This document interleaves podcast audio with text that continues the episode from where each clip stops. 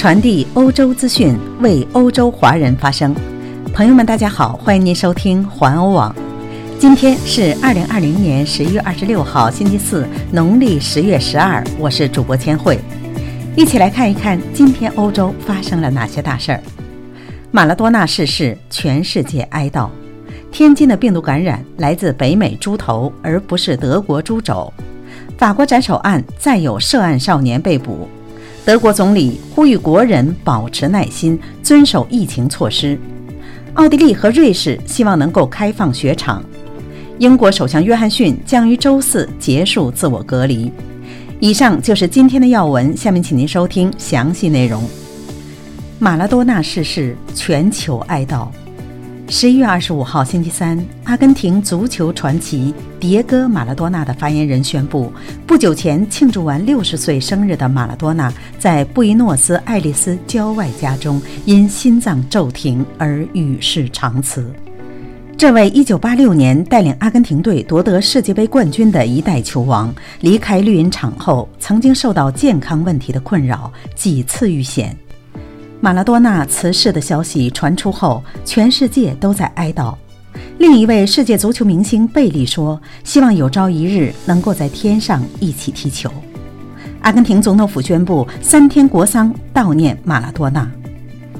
马拉多纳外号“上帝之手”，源于1986年在四分之一决赛对英格兰一战中，他用拳头打进了有争议的一球。他1986年率领阿根廷夺得世界杯足球赛冠军，并曾在意大利甲级队拿波里效力，替这支队伍捧回队史上仅有的两次意大利甲级足球联赛的金杯，成就了这个俱乐部的辉煌。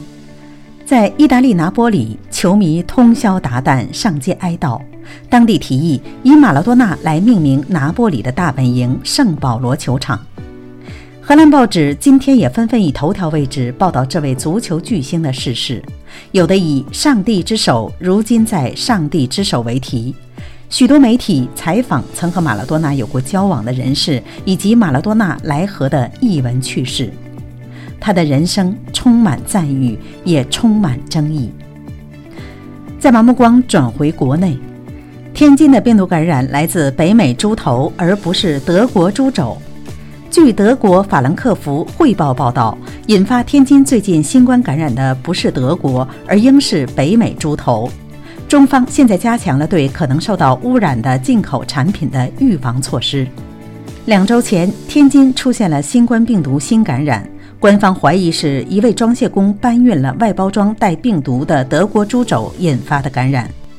但天津市疾控中心现在发现，引发天津新感染的并不是德国的猪肘，而是北美的猪头。这些猪头的外包装带有病毒，引发了一位装卸工的感染。中国的《环球时报》报道说，是北美的猪头感染了德国的猪肘。上海浦东机场货运部出现新感染后，官方对浦东机场一万七千名货运员工进行了检测。据称是来自北美的一个集装箱感染了两名装卸工，他们后来被检测出新冠病毒阳性。看完身边事儿，再把目光转到法国。法国斩首案再有涉案少年被捕。在法国，司法消息人士周四说，再有四名青少年因涉嫌谋杀法国教师塞米尔·帕蒂而被捕。据说，其中三名未成年人分别为十三岁和十四岁。他们向凶手指示了遇害的教师。第四名未成年人被控诽谤，她是普拉辛的女儿。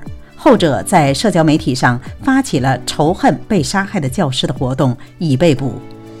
本月初，另外三名少年被指控涉帕蒂被斩首罪被逮捕。这位教师在关于言论自由的课程中展示了先知穆罕默德的漫画，于十月十六号在巴黎郊区街上被杀害。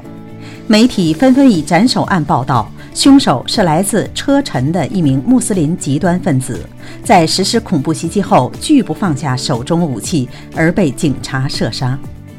再来聚焦德国，疫情当前，默克尔呼吁国人耐心。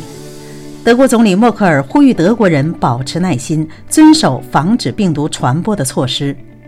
默克尔在德国议会上表示，随着疫苗的研发，德国现在的疫情措施至少要延长到十二月二十号以后的第二天。他认为隧道尽头就看见光亮了。默克尔说：“这个冬天会很艰难，但这会过去。人们已经尝试着过尽可能少折腾的日子，不至于因新一波患者的出现而使医疗护理系统负担过多。通过德国目前的一揽子措施，德国已经停止了病例的数量指数级般的增长，但是每天病毒数字的增长仍然远远超过一万例。在十二月底之前，将尝试通过其他措施将数字降低。”昨天，德国联邦政府和州政府已经商定，将其他措施外允许聚在一起的人数更少。地方政府也将在年底禁止燃放烟花爆竹。但是，德国的感染数字仍然恢复上升。在过去的二十四小时中，德国连续第三天新增感染数量急剧上升。德国疫情智库罗伯特科赫研究所报告了两万两千两百六十八例新的病例，与周三的报道的约一万八千五百例相比，明显增加。此前三天新增感染病例的数量每天都在急剧的下降。再来看一看欧洲是如何解决冬季热门运动滑雪场的问题。奥地利和瑞士希望能够开放滑雪场地。